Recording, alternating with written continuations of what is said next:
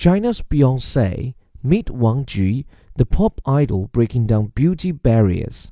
Not considered beautiful by China's exacting pop star standards, Wang has developed a cult following of fans who find her relatable and an inspiration.